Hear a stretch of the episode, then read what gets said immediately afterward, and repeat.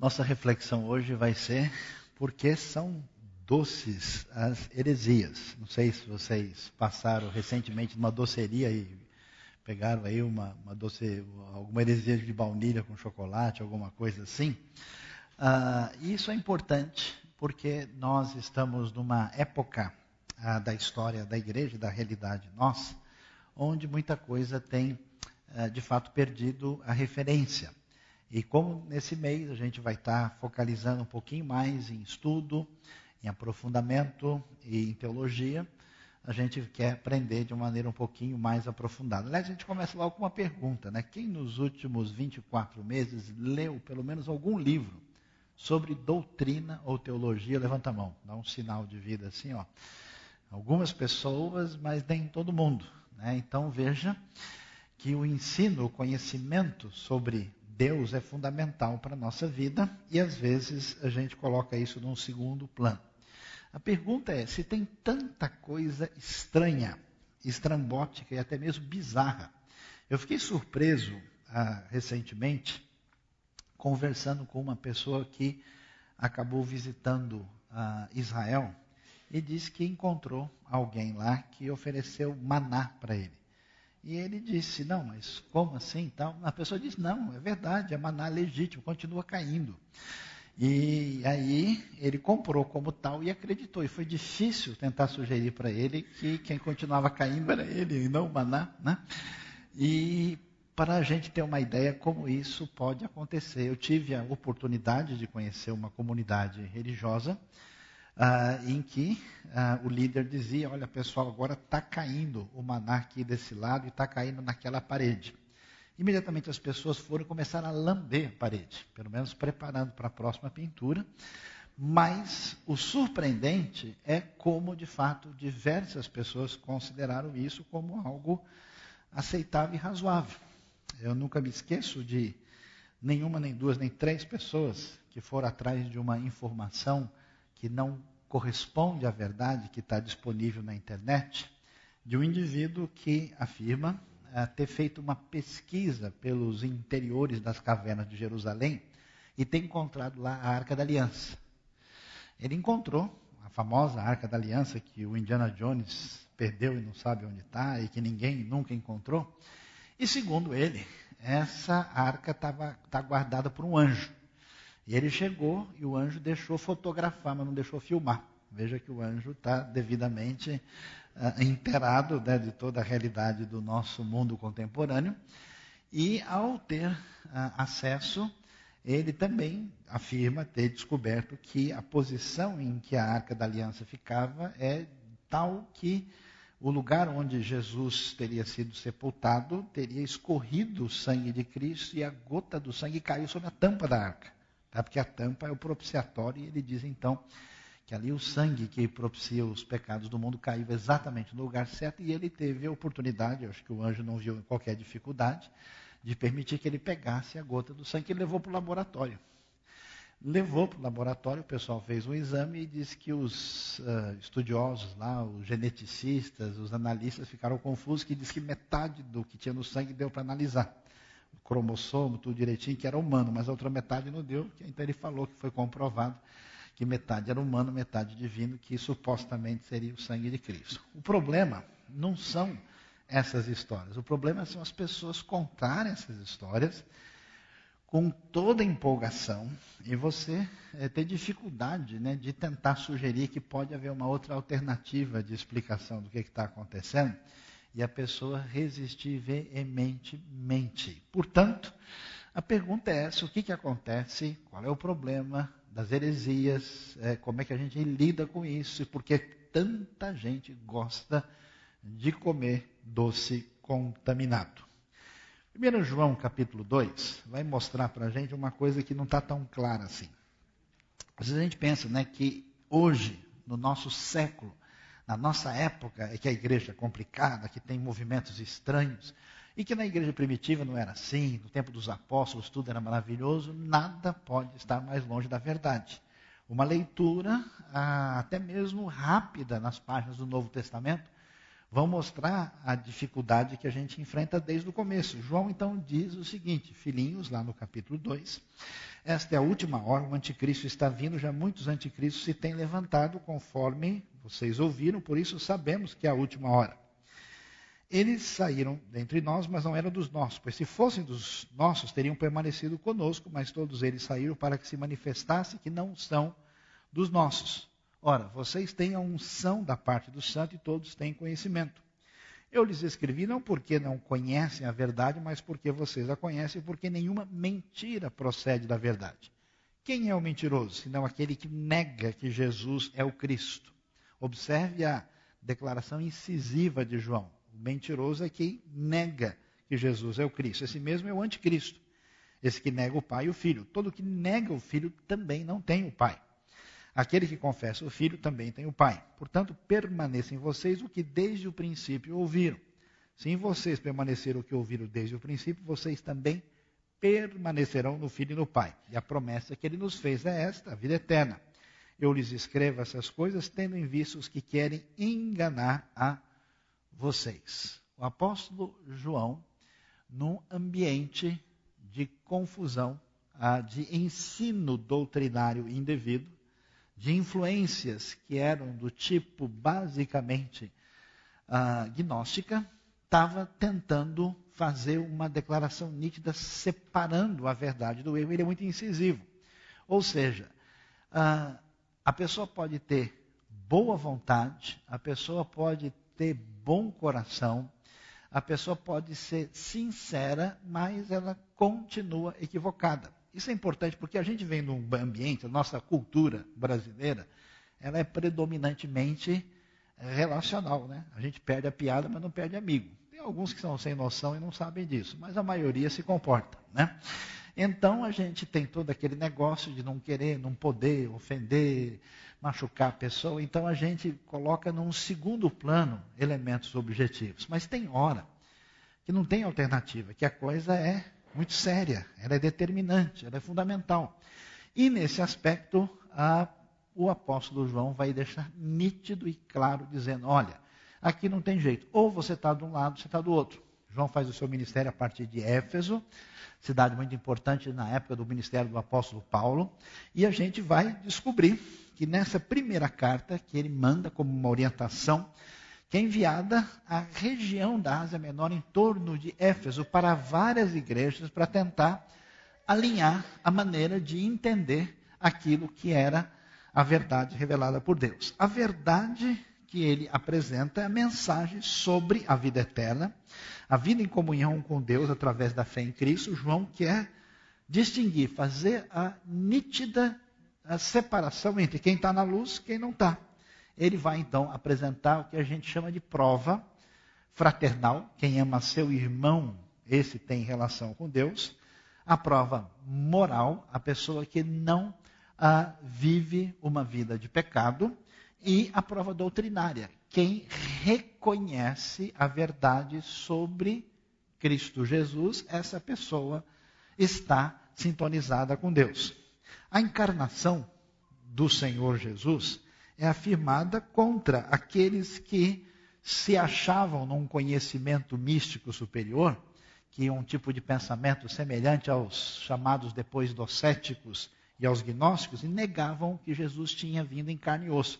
Achavam que Jesus era um tipo de fantasma, uma espécie de aparição, assim, meio uh, estilo assombração, em vez de ser uma realidade física. João coloca muito claro porque isso era absolutamente importante e valioso para o entendimento da pessoa de Cristo. E veja, às vezes a gente não entende isso e coloca a, a ideia de que conhecer doutrina, conhecer um pouco mais de teologia, saber sobre a palavra de Deus é uma espécie de Uh, parece que perfumaria exótica de algumas pessoas que têm uh, o dom de se dedicar a isso. A coisa não é bem assim. Você tem a responsabilidade de conhecer e de entender aquilo que Deus revelou através da sua palavra para nós, se é que nós somos discípulos de Cristo. Para você ter uma ideia de como essa situação se complicou, no início, quando a igreja cristã se desenvolveu, surgiram várias ideias malucas sobre a pessoa de Cristo. E foram chamadas as heresias cristológicas. Então surgiram, por exemplo, pelo menos seis grupos muito conhecidos. Os o que era chamado de ebionismo, docetismo, arianismo, tem nada a ver com o que você conhece sobre arianismo, aqui é uma outra história. Nestorianismo, Nestor aqui não é amigo do Zé Carioca, para você ficar bem, é, quem está aprofundado nas coisas mais teológicas e conhece os dois, né? Eutiquianismo e apolinarianismo. Qual era o problema? Os ebionitas, que seguiam o ebionismo, eles ah, negavam aí a realidade da a divindade de Cristo. Os docéticos negavam a humanidade, os arianos que seguiam um líder, um bispo chamado Ário, eles negavam o fato de Jesus ser divino. Né? A Bíblia afirma claramente que Jesus é totalmente humano e totalmente divino ao mesmo tempo. As duas naturezas ah, coexistem numa união, como é chamada, ah, hipostática, ah, numa consubstancialidade entre as duas. Jesus é ao mesmo tempo os dois. Sem entender muito isso, alguns tentavam cortar uma coisa ou outra. O grupo chamado Sociedade Torre de Vigia, mais conhecido como Testemunhas de Jeová, é exatamente seguidor das ideias desse homem chamado Ário, que surgiu lá. O nestorianismo teve dificuldade de entender a relação entre as duas naturezas, se elas, separaram completamente. O eutiquianismo também acabou confundindo negando a distinção entre as duas, e o apolinarianismo achava ah, que Jesus, ah, o corpo era humano, mas o espírito não podia ser. Então, para vocês entenderem isso e verem a dimensão, por que, que isso é valioso e importante para a gente? Porque você imagina que não, mas a maneira como você entende Deus, como você entende a Bíblia, como você entende Cristo, interfere diretamente na maneira como você vive a sua vida cristã. Quer ver um exemplo? Eu conheço uma pessoa muito simples, crente, seguidor de Jesus, muito dedicado, e essa pessoa começou a ouvir um ensinamento diferente sobre Deus e sobre Cristo. Ela ouviu a seguinte ideia. Ela foi ensinada pelos seus mestres mais imediatos que Deus, na verdade, quando acontece um grande problema no mundo, tipo um terremoto ou uma grande enchente, que Deus não tem nada a ver com isso. Que Deus criou o mundo, deixou tudo funcionando e ele entrou numa situação de descanso e de distanciamento. Quando acontece uma coisa dessa, nós não podemos culpar a Deus porque ele não está envolvido em nada disso. Aliás, ele não está nem sabendo. Se ele não ligou TV rápido, né, e não pegou lá, ou se o e-mail dele caiu na caixa de spam, ele até é todo-poderoso, onisciente, mas isso não está funcionando nesse momento, porque ele resolveu abrir mão disso agora, que ele resolveu participar da história com a gente. Consequentemente, os mestres desse indivíduo que eu conheci disseram para ele o seguinte: que o máximo que Deus faz na hora de um desastre desse é chorar com a gente. Não existe um Deus poderoso ou um Deus onisciente, existe um Deus com compaixão. Aí sim. Ele ouviu isso, começou a levar a sério essa ideia e começou a acreditar. E na hora de orar? Senhor nosso Deus, é, eu gostaria de. Peraí, mas vou pedir o quê? Ele, pode esquecer. E se não chegar a informação lá? Não, mas como é assim? Aí ele falou: eu não conseguia mais orar, porque Deus deixou de ser Deus, passou a ser um amigo meu. Porque chorar comigo, tem um monte de amigo que chora junto. Então, isso travou tudo. Teve que restartar, reinicializar o sujeito para entrar os arquivos de novo e ele voltar e começar a perceber, sendo uma pessoa muito simples, ele logo percebeu: essa ideia não corresponde à realidade. Eu tenho visto gente inteligente, com muita capacidade, formação, boa posição social, uivar para a lua e fazer coisas malucas. E eu conheço gente simples, com pouca formação, que prestou atenção e falou: peraí, esse negócio não está batendo com a palavra de Deus, não. Portanto, é importante. Né? Se Jesus não é totalmente humano, a gente vai concluir que o sacrifício dele na cruz nunca foi de verdade. Um espírito, um fantasma, não sofre nem morre na cruz. Mas se Jesus também não é divino, quer dizer que o sacrifício dele não tem valor infinito, nem pode fazer nada por você. Porque um homem morrendo pelos outros, mesmo sendo um bom profeta, não vai fazer nenhuma diferença. Por isso, essas coisas são muito valiosas e importantes. E aí a gente tem que entender e compreender bem como é que funciona essa questão de heresia uh, e distinguir entre heresia e aquilo que é diferença de opinião menor. Porque uma heresia é uma compreensão gravemente equivocada sobre um tema central da fé. Quando alguém entende Deus errado, entende Cristo errado, entende a Bíblia errado, entende a salvação errado, aí é fundamental, é sério. Por isso, quando a gente aprende os diversos ensinamentos que a Escritura nos apresenta, nós temos que ver que há coisas que são essenciais à salvação. Se a pessoa não entende direito o que significa o sacrifício de Cristo, aquilo que ele fez em nosso favor e que pela graça nós somos salvos por meio da fé, isso não vem de nós, é um presente de Deus, não vem das obras de ninguém para que ninguém se sinta orgulhoso e ache que merece alguma coisa. A pessoa não entendeu o evangelho. Ele pode até ser boa gente, pode até gostar de um monte de coisa, mas o que é essencial para a salvação não se negocia. Tem coisa que é essencial para a doutrina.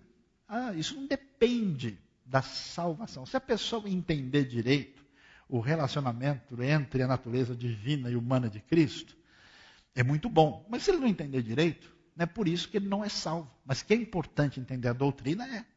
É importante ele entender, por exemplo, como a gente deve interpretar a Bíblia. Porque senão ele sai abrindo o texto e lendo qualquer coisa sem entender, vai fazer uma loucura.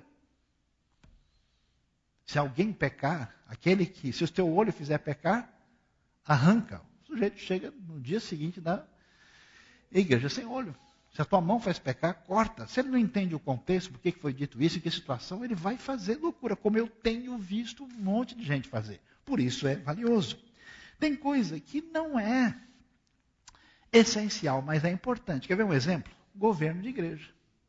A maneira como uma igreja é governada. A gente tem igrejas que têm uma autoridade totalmente centralizada na liderança maior.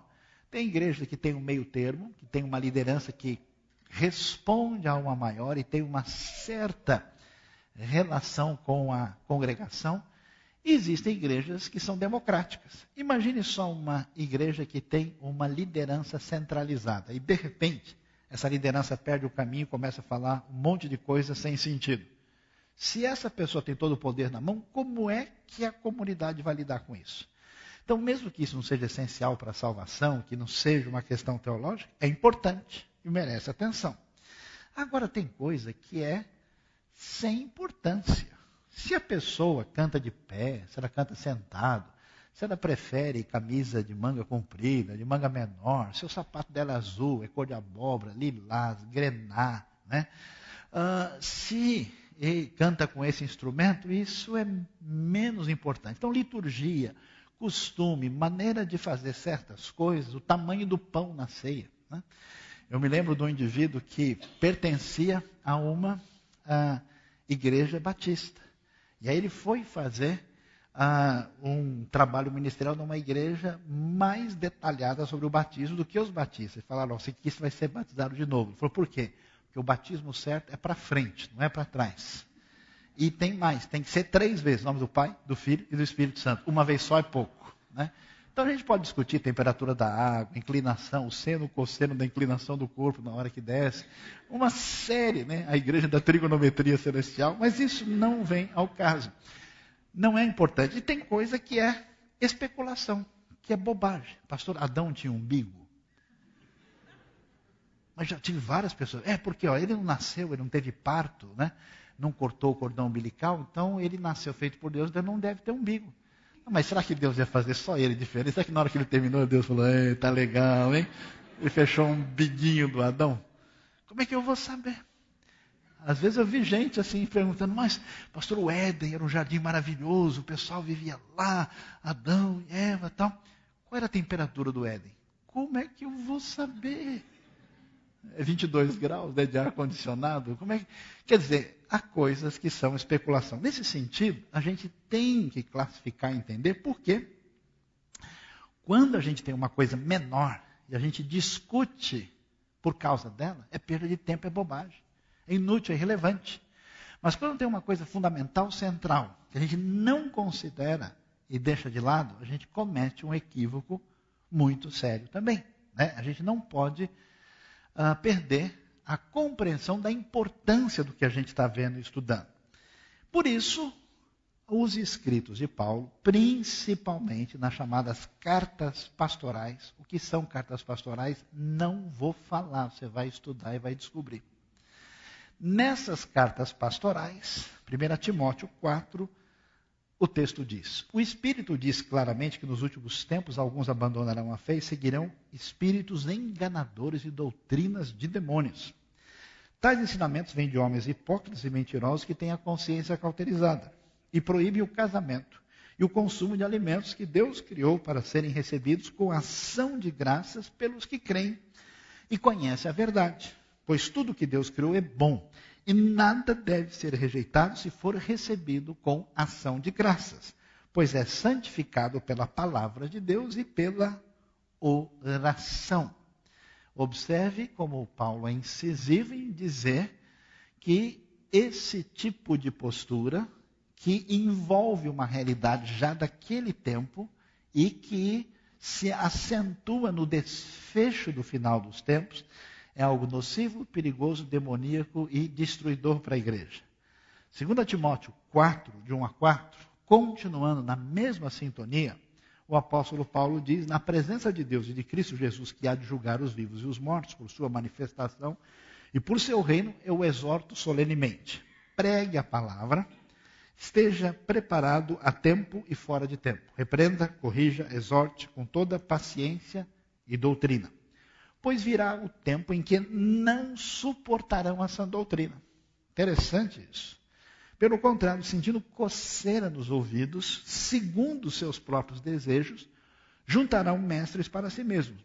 Eles se recusarão a dar ouvidos à verdade, voltando-se para os mitos, as heresias, que são os ensinamentos gravemente equivocados, têm algumas características. Além de envolver um assunto fundamental da fé, é interessante observar que muitas heresias que já aparecem na Bíblia e aparecem posteriormente têm origem em pessoas que se desviaram do Evangelho. É muito impressionante você ver a quantidade de ideias estranhas equivocadas e esdrúxulas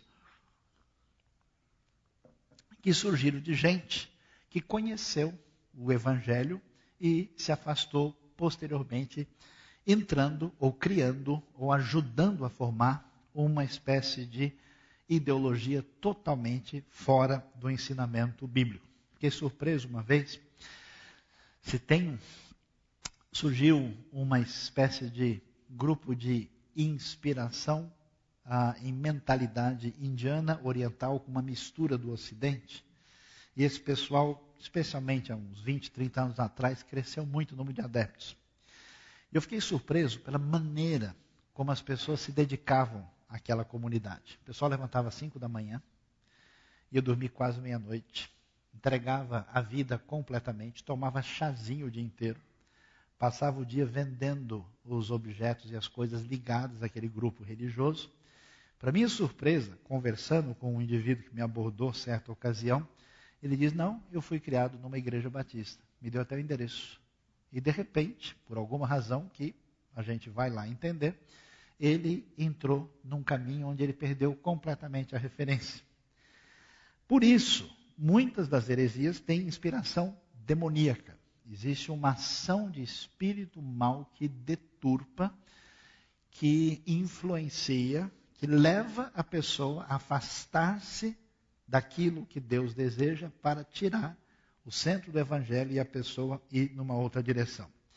Nem todos os líderes hereges necessariamente são intencionalmente hereges, mas muitos são. Alguns são mentirosos hipócritas, pessoas que intencionalmente, conhecendo a fé popular, a fé que pessoas simples como essas que compram o maná autêntico que continua caindo, gente que acredita que a cada coisa que a gente não entende como é possível, uh, acaba sendo enganado por gente assim.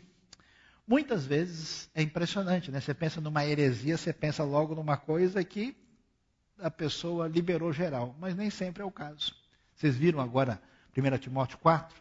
Proíbe o casamento, proíbe o consumo de alimentos que Deus ah, concedeu àqueles que consomem e desfrutam e agradecem. Muitos desses grupos heréticos são muito legalistas e exigentes. Eu conheci um grupo, por exemplo, que só podia usar roupa azul.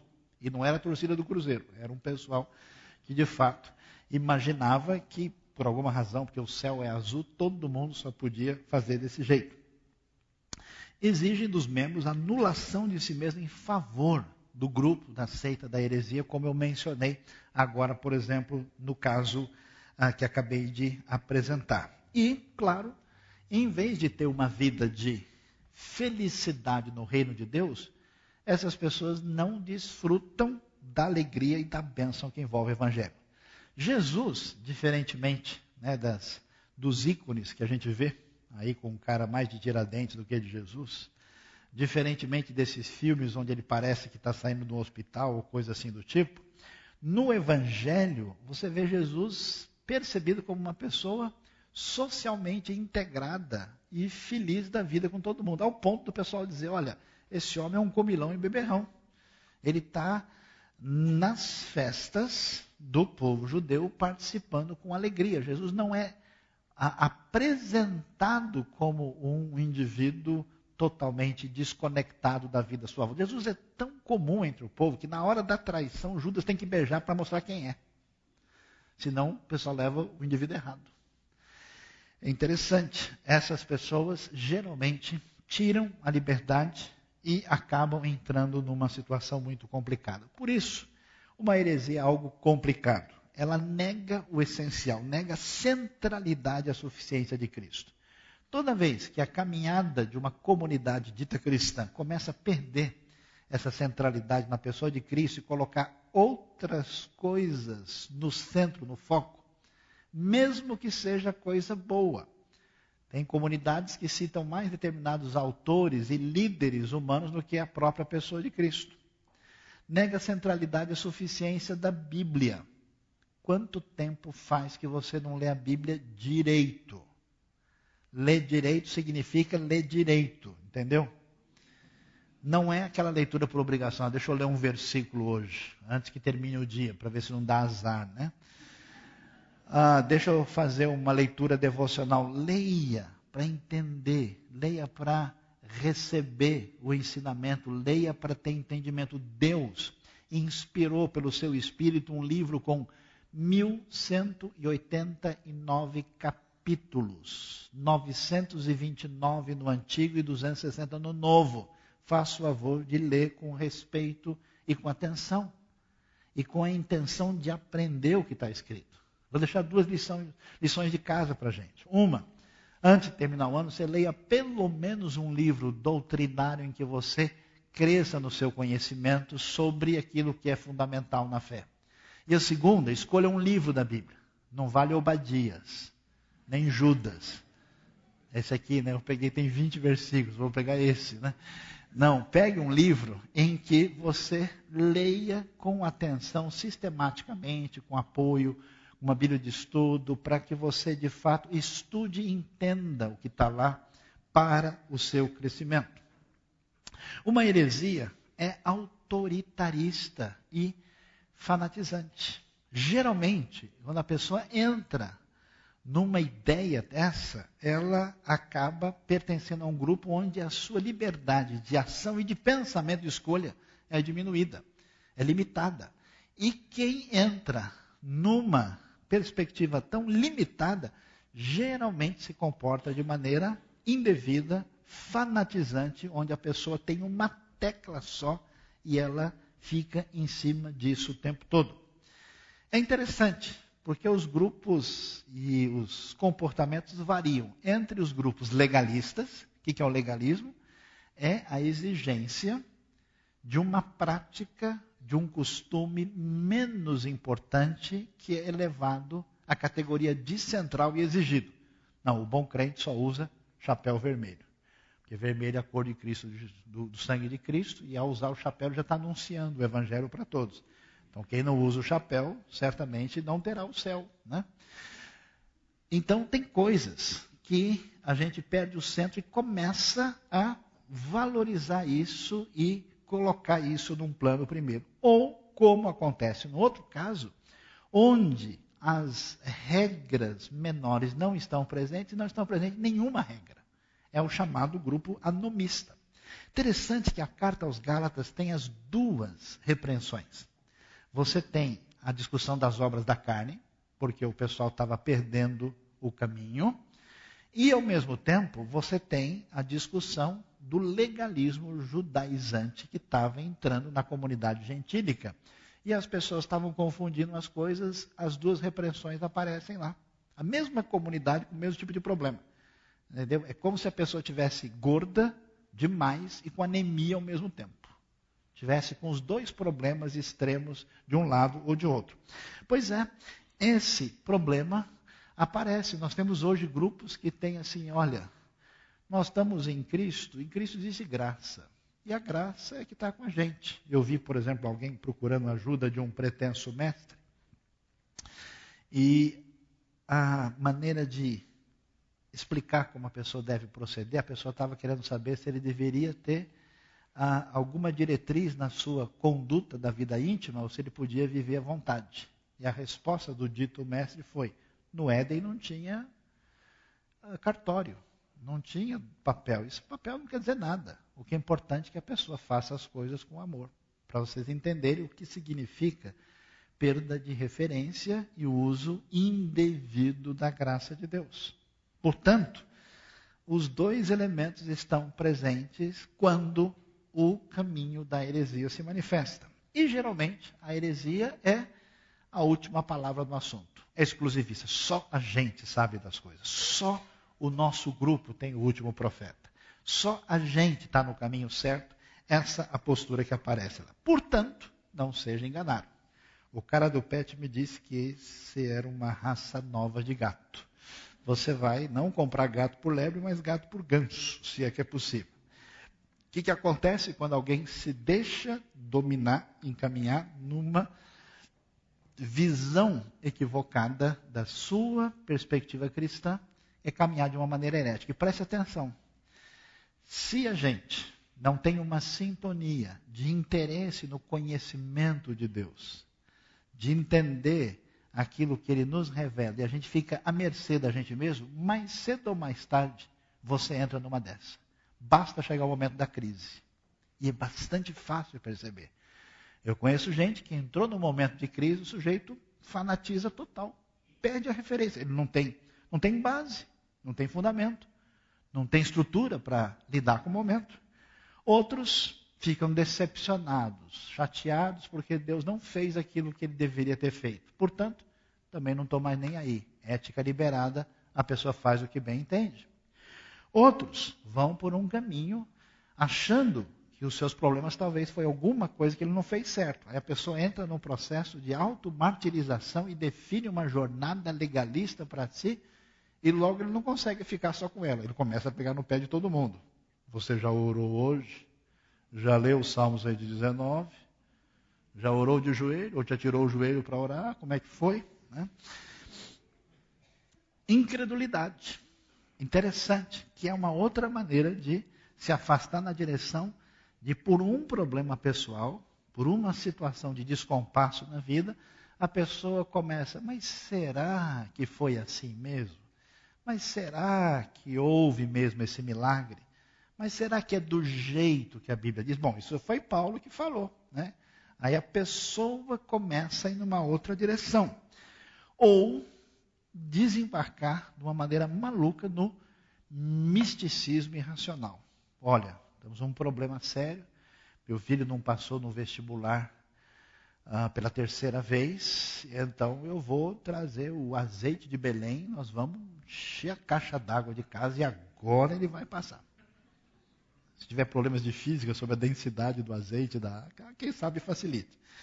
Mas é complicado. Quantas pessoas entram numa proposta dessa e o famoso exclusivismo, onde a pessoa ah, se sente o indivíduo, o grupo, a equipe mais importante, quem descobriu a pedra filosofal e caminha nessa direção. E, por incrível que pareça, como o texto bíblico diz, de várias pessoas que faziam mercado dos outros, se a intenção não é séria, se a intenção é perversa, o objetivo é ganhar dinheiro de maneira desonesta nas costas dos outros e a expectativa, a expressão de fé vira mero mercantilismo, vira negócio indevidamente. Portanto, não seja enganado. A coisa é tão séria que observe é, que o texto bíblico é tão cheio de palavras queridos, filhinhos, amados, graça, amor, misericórdia, que fala com tanto tato e profundidade do amor de Deus, entra com força. É igual um médico que tem que avisar o sujeito: ó, se você fizer mais uma vez, você vai morrer. Então ele deixa sua educação de lado e pega firme, porque o resultado é sério. Então, falando da presença do anticristo, segundo Tessalonicenses diz, a vinda desse perverso é segundo a ação de Satanás, com todo o poder, com sinais e com maravilhas enganadoras. Preste atenção, maravilhas enganadoras. Se a pessoa avalia a coisa do ponto de vista simplesmente místico, ele pode ser enganado. Ele fará uso de todas as formas de engano, da injustiça para os que estão perecendo, porquanto rejeitar o amor à verdade que os poderia salvar. Agora preste atenção nisso e veja a seriedade do assunto. Por essa razão, Deus lhes envia um poder sedutor, a fim de que creiam na mentira e sejam condenados todos os que não creram na verdade, mas tiveram prazer na injustiça. Ou seja, existe um limite para a pessoa se permitir ser mudado e transformado pela palavra divina. Se a pessoa não quer, não quis.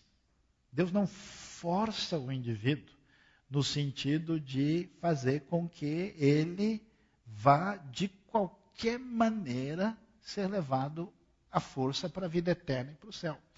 Há uma coisa que a gente dificilmente imagina, né? Deus enviar um poder sedutor a fim de que creiam na mentira, porque já tiveram várias possibilidades de dar atenção à verdade e não quiseram. É igual aquela criança, né, que é a décima colher que você faz de aviãozinho para ela comer. Ah, você não quer? Tá bom, então vai, não vai comer mais. Aí ele quer, começa a chorar. Não, eu quero, eu quero. Né? Quem foi abençoado, levante a mão. Né? É impressionante. Ou seja, o que, que a gente tem de mais precioso na nossa vida? O que, que a gente não negocia de jeito nenhum? É aquilo que sustenta a nossa estrutura pessoal, particular, psicológica, que são as nossas ideias, as nossas convicções, o jeito que a gente entende a realidade. E o que, que Deus pede de você? Que você simplesmente fique sorrindo na hora que você está cantando? Que você simplesmente apresente uma adesão emocional ao Evangelho? Deus quer mudar as suas ideias, os seus conceitos a sua avaliação sobre a realidade. Como é que isso vai acontecer? Quando você, com sinceridade, buscar ao Senhor enquanto se pode achar. Buscar o que Ele nos ensina na Sua palavra. Ler com atenção, com intenção de saber, conhecer e ser atingido por essa revelação de Deus. Do contrário, você está só enrolando. Você não permite que a grande verdade revelada de Deus mude o seu jeito de entender a vida, a realidade de Deus e tudo mais. Por isso é tão importante. Se a pessoa fecha, chega um momento em que a coisa é complicada. Agora, do outro lado, a heresia, o ensinamento falso é, é gostoso. Tem gosto. Ah lá, tá vendo? Esse aí parece aquele Hershey's, né? mas é heresy. Não confunda. Né? Ele vem todo adocicado, não sei se é mais chocolate belga ou suíço, qual é o tipo que tem aí. E é interessante é, como a relação né, do pecado com o distanciamento da vontade divina está associado a isso. Dá uma olhada, por exemplo, desde o começo em Gênesis 3, na tentação primeira. Quando a mulher viu que a árvore parecia, olha lá, agradável ao paladar. Isso é coisa que a gente fala no fogo de chão. Era atraente aos olhos. Isso aí é no shopping center. E além disso, desejável para dela se obter discernimento, tomou do seu fruto, comeu e deu ao seu marido, que comeu também. Então você vê a relação nítida de algo atraente, prazeroso, doce e agradável. Olha, 2 Timóteo 4, no Novo Testamento, falando sobre a importância do conhecimento doutrinário. Pois virá o tempo em que não suportarão essa doutrina. Pelo contrário, sentindo coceira nos ouvidos, dá uma vontade de ouvir uma mentira. Não, estou louco para escutar uma, uma ilusão, uma bobagem. Você sabe que isso é impressionante? Quanto pior a gente está, a nossa sintonia interna, mais frágil a gente fica para acreditar numa bobagem. É aquela coisa, né, maluca, que a pessoa, a gente não sabe como é que você acreditou nisso. E a pessoa também não sabe explicar. Então, sentindo coceira nos ouvidos, quer dizer, uma coisa que não dá, coceira é terrível, né? A pessoa está lá num momento difícil, não sabe o que fazer. Segundo seus próprios desejos, uma palavra forte, juntarão mestres para si mesmos. Diante disso, a gente vai ver agora por que é que certas pessoas, quais são, quais são as marcas dos doces que levam as pessoas às heresias. Por que, que a pessoa deixa o entendimento nítido, claro, objetivo, com diretriz da palavra e vai atrás de um negócio maluco, um negócio complicado? De onde ele tira isso? Por que, que algumas pessoas criam heresias, ensinam coisa errada e outras pessoas seguem, defendem e se envolvem com isso? A primeira razão chama-se orgulho. Puxa, eu vou falar um negócio que ninguém nunca falou. Aqui está a última bolacha do pacote. Olha, a ceia do Senhor que Jesus fez foi com caqui. E o caqui era da cor do sangue de Cristo. Né? Isso é verdade, tanto cá como aqui. Né? E a pessoa começa a inventar um negócio e a pessoa vai, olha, eu fui num lugar, pessoa, a pessoa falou um negócio sobre a Bíblia que eu nunca ouvi em lugar nenhum. Você já treme na base, né? Falei, tomara que não ouça mais mesmo. Né? Para vocês entenderem como isso é maluquice, esses dias eu tive a oportunidade de conversar com um indivíduo, e o indivíduo me disse assim, não, eu ouvi um, um indivíduo, uma pessoa ensinando por aí, e ele é, ensinou que ah, o, o, os vampiros, eles são descendentes das pessoas que praticaram o mal no passado. Aí, quando eu ouvi isso, eu fiquei assim, segurei, tranquilizei, fiz aquela cara assim de quem está levando a sério, com toda a hipocrisia pastoral possível, né? Olhei para ele e disse: Olha, é o que eu me parece, os vampiros são criaturas lendárias, né? não corresponde assim à realidade. Aí ele falou: ah, sei lá, né? De repente tem tanta coisa nesse mundo, né?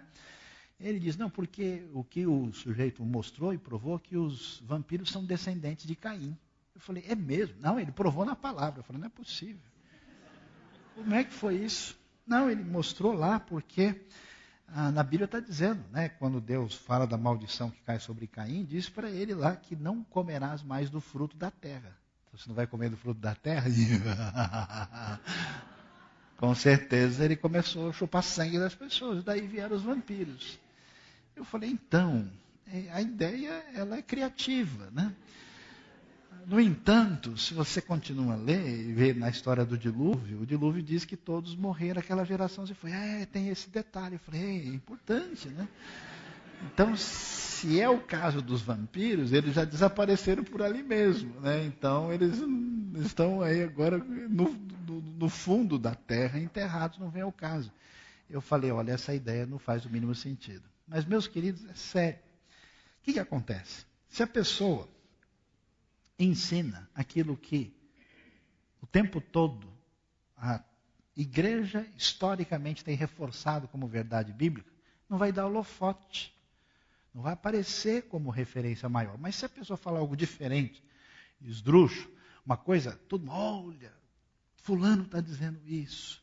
Olha, aquele grupo está dizendo, a pessoa agora está dizendo essa coisa, aquilo aparece como. Uma, é a técnica da imprensa, né? A gente faz um negócio maluco, faz uma manchete doida, que a pessoa para para prestar atenção, porque ah, aquilo acaba entrando numa situação de atenção indevida. Portanto, muita gente cria, se envolve e entra num pensamento herético por uma inclinação orgulhosa de achar que ele tem uma ideia que é única, diferente, que o coloca num patamar acima dos outros. Por isso que é muito difícil. É igual a história da reencarnação, né? O sujeito diz que reencarnou, mas como é que foi a sua história? Não, eu era um príncipe na França, eu era um conde. Não, nunca sei, não, eu era um pedreiro desempregado. Eu vi, né? Se a pessoa sempre foi uma princesa, tal. Eu me lembro de um estudioso que fez um levantamento e descobriu que, ao mesmo tempo, ah, tinham vivos 800 indivíduos que afirmavam terem sido Napoleão. E tem outro lugar que tem mais um tanto que diz a mesma coisa. Por isso é atraente, porque a pessoa pensa de maneira orgulhosa. Porque é tão atraente? Por uma inclinação para alienação. Deus nos chama para uma vida de maturidade. Você vai ter conflito. Amém. Graças a Deus, oportunidade de você crescer. Leia o livro dos Salmos. Você vê o salmista enfrentando angústia, depressão, perigo, medo, e ele trabalha as suas emoções de crise diante do fato de que Deus é bom e poderoso e a sua esperança está no Senhor. Essa maneira amadurecida de exercício da fé, de dependência de Deus, é boa, mas quando alguém não quer caminhar em sintonia com a palavra, a pessoa prefere o quê? Alienação, que é síndrome de avestruz. Por isso que diversas seitas, grupos hereges são alienantes. Cancelam a relação da pessoa com a realidade. Eu conheço gente que abandona a família, abandona toda a sua relação e entra realmente numa relação de distanciamento com a realidade completa. Eu fiquei surpreso anos atrás, conversando com um indivíduo que morava nos Estados Unidos, era estrangeiro, estava estudando, conversando com ele, eu falei, escuta, como é que está tal situação assim? Ele falou, olha, eu nem quero mais saber de nada, eu não posso perder minha comunhão, minha alegria, então eu não escuto mais jornal, nem notícia, nem rádio, nem TV, eu só faço coisas espirituais. Parece bonito, né? mas é algo totalmente diferente do que você encontra na maneira de Jesus ser e na maneira que é encaminhado para a igreja de Cristo. Alienação é uma atitude covarde de fuga das responsabilidades da vida. E quando alguém pega uma liderança perigosa, que percebe que as pessoas não estão lidando direito com as suas emoções e investe nisso misticamente, manipula suas emoções, essas pessoas perdem a referência e fazem as maiores loucuras. Transferência de responsabilidade. Qual é a grande dificuldade que a gente tem na vida? Em grande parte é não se sentir culpado. Não fui eu. Né? Então, existe um mecanismo, às vezes consciente, às vezes inconsciente, que a pessoa tenta dizer: olha, não, marido e mulher brigando, né? Não, foi você que pediu. Não, mas você que escolheu. Ah, você ficou em silêncio, você concordou. E aí o bicho pega. A coisa funciona assim. Nós temos, corremos o risco de não assumirmos a responsabilidade diante das escolhas da vida. Qual é a fascinação de uma heresia? Ele diz: Deixa que eu escolho para você. Eu defino. Eu encontrei um grupo tão maluco que eles, inclusive, decidiam quem ia casar com quem. O grupo era definido falou: ó, você aqui, a gente, o líder maior disse que você deve casar com tal pessoa. E as pessoas casavam, decidiam a sua vida desse jeito. Ou seja, de uma maneira irresponsável, de uma maneira com medo de tomar decisões, que é o que a gente tem, né? E se eu fizer e não der certo? E aí vou me sentir culpado. E se eu não fizer e descobrir que era para fazer? Então, nada melhor do que praticar Bolsa Família Espiritual. Eu vou achar o estado celestial responsável, o ungidão do Senhor, que diga para mim o que, que eu faço. Oro para a direita ou oro para a esquerda? Se vira. Ora todo quanto é lado, vai se virando. Né? Então, uma postura perigosa tem a ver com essa fragilidade, onde a pessoa não assume a sua posição diante de Deus. Você precisa não de uma muleta espiritual. Você precisa conhecer Deus e a sua vontade e caminhar como cristão maduro e não viver na dependência de alguém supostamente mais espiritual. Por que que muitos grupos, muitos ensinamentos heréticos são atraentes? Porque eles lidam com o pecado de maneira frívola. Aliás, muitos grupos hoje nem confrontam mais as pessoas que ouvem. Nem dizem, ó, isso aqui não está certo. Isso aqui Deus diz que tem que ser mudado. Isso aqui precisa de arrependimento. Não, a gente fala de uma maneira. Eu me lembro que eu tive um conhecido que visitou uma grande igreja na América Central. Era uma igreja sem nenhum compromisso com o bom senso. E aí ele ouviu o líder falar, falar, falar o tempo todo. Ele ficou surpreso porque ele falou durante uma hora e não falou praticamente nada. Ele diz, não, porque Deus é bom, porque Sansão venceu e Davi venceu também, e você vai vencer e tal, tal, tal. E ele não conseguiu entender qual foi a mensagem. E aí ele, preocupado, falou, não é possível que, acho que eu não estou legal, né? não estou entendendo. Sozinho à parte, conversou com o líder e falou, escuta, você falou durante uma hora. Quer que eu seja sincero? Eu não entendi nada. O que você queria dizer? Você falou, falou e não falou nada.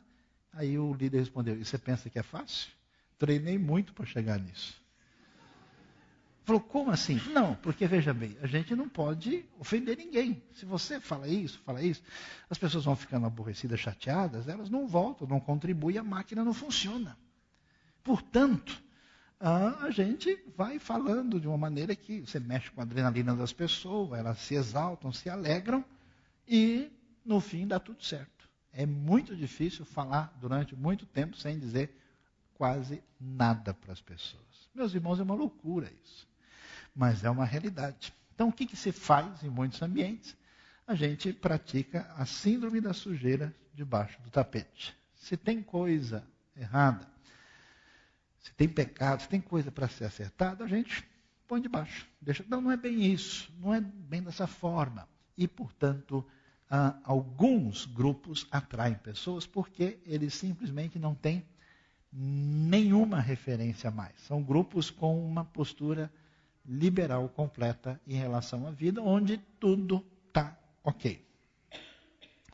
Talvez ah, uma das coisas mais complicadas é a relação que muita gente tem com o que a gente pode chamar de um segundo interesse. Ou seja, o que é que eu vou ganhar nessa história. É como esse pessoal né, que encontra o um anúncio lá, casa no lugar especial, valor um milhão de reais, oferta 50 mil. E é só que é o seguinte, para você poder fechar, você deposita 10 mil agora e depois a gente dá continuidade. A pessoa acredita e vai lá e deposita. Então, movido por uma ganância, movido por uma coisa especial que acha que vai acontecer algo extraordinário, a pessoa vai sofrer da síndrome da vantagem em tudo. Eu nunca me esqueço da situação difícil do indivíduo que me ligou desesperado e falou: todo o meu recurso eu entrei num ambiente religioso que eles me disseram que se eu contribuísse, desse tudo, porque a viúva pobre deu tudo, e só quem tem fé de verdade é que dá tudo, e que a minha situação ia ser resolvida, eu dei, e eu estou pior que eu estava. E o que, que eu faço agora? eu não sei mais o que fazer. E o homem desesperado. O outro, sujeito simples, pobre, que ouviu a mesma história, ganhou o seu único, último, seu salário mínimo e deu tudo num determinado contexto ambiente. E não só ele não recebeu nada, como no semana seguinte ele perdeu o emprego. O sujeito estava querendo tirar a vida. Perdeu completamente a referência. Por quê? Porque algumas pessoas fazem as coisas com segunda intenção. Eu vou dar um chapéu em Deus. Deus é o seguinte, eu vou na igreja, mas o senhor faz favor de caprichar. Hein? Eu vou dar oferta lá, mas pelo menos multiplica por três. Eu, eu vou ler até Obadia, Senhor, mas capricha na bênção mês que vem. Se eu ler Ezequiel, como é que fica? Então, muita gente acaba dominado por um sentimento de ter vantagem, sendo exposto facilmente ao engano, porque ele tem intenção de ter um lucro exorbitante na sua vantagem religiosa, e ele encontra alguém que vai prometer, e aí ele vai cair do cavalo, camelo, sei lá qual bicho que ele vai cair, porque é complicado.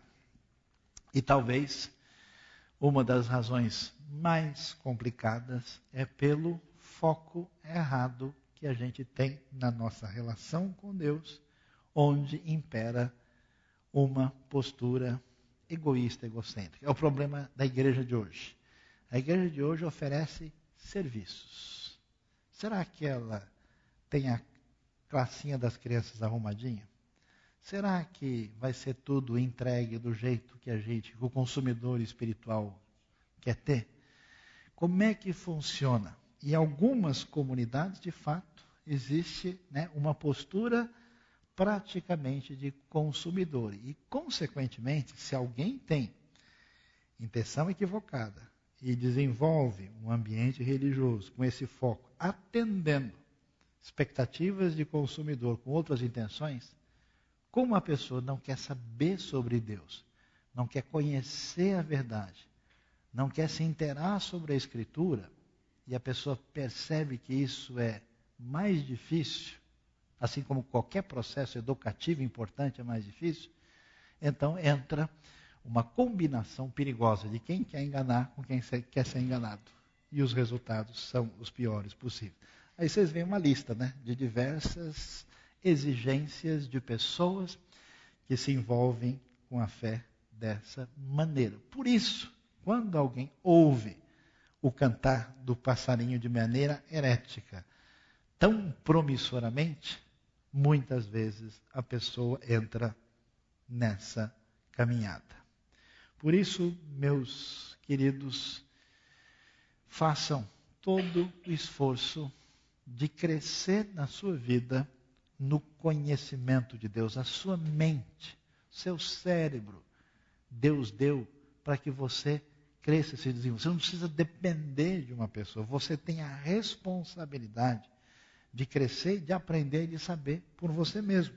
Olha só o desfecho de Paulo falando aos Romanos no capítulo 16. Recomendo-lhes, irmãos, que tomem cuidado com aqueles que causam divisões. A palavra divisão também é a palavra heresia, porque a divisão acontecia por uma atitude equivocada e por uma pregação de uma ideia indevida. E colocam obstáculos, atenção, ao ensino que vocês têm recebido. Afastem-se deles pois essas pessoas não estão servindo a Cristo, nosso Senhor, mas a seus próprios apetites. Mediante palavras suaves e bajulação, enganam o coração dos ingênuos. Que Deus abençoe a nossa vida, abençoe o nosso coração e você fica com a responsabilidade. Sim, eu vou procurar um livro ou um artigo, alguma literatura que seja teológica e doutrinária e vou aprender e crescer. Senão o sujeito escreve Jesus com G, salvação com C cedilha, e isso, né, com C cedilha também, ah, e acaba sendo prejudicado na sua fé. E não se esqueça, escolha um livro, se aprofunde, cresça e que Deus nos abençoe nessa noite. Amém?